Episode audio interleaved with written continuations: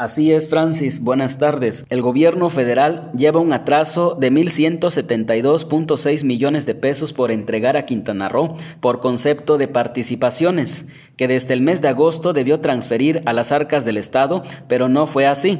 De acuerdo con el calendario de pagos de participaciones federales a las entidades federativas, al cierre de agosto, Quintana Roo debía haber sumado ya un total de 9.320.5 millones de pesos. Sin embargo, la federación Federación solo pagó 8.147.9 millones de pesos. Se trata del informe más reciente de las participaciones federales calendarizadas versus pagadas por entidad federativa enero-agosto 2020, en el cual se precisa una variación negativa para Quintana Roo por el orden del 12.6%. En su momento, el gobierno de Quintana Roo comentó que la federación aplicó recortes a las participaciones en este año 2020, por lo que se implementará estrategia financieras para compensar lo perdido. Asimismo, en diversas ocasiones, en las conferencias de prensa matutinas, el presidente de México ha sido reiterativo en que se aplica un plan de austeridad a nivel nacional, aunque casi todos los estados presentaron atrasos en el pago puntual de sus recursos programados.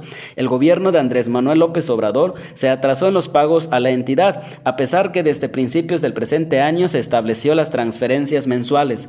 En contraste, Colima es el único estado que no presentó este tipo de situación, al que no solo le dieron la cantidad que debía recibir, sino que hasta le dieron 10.5 millones de pesos más.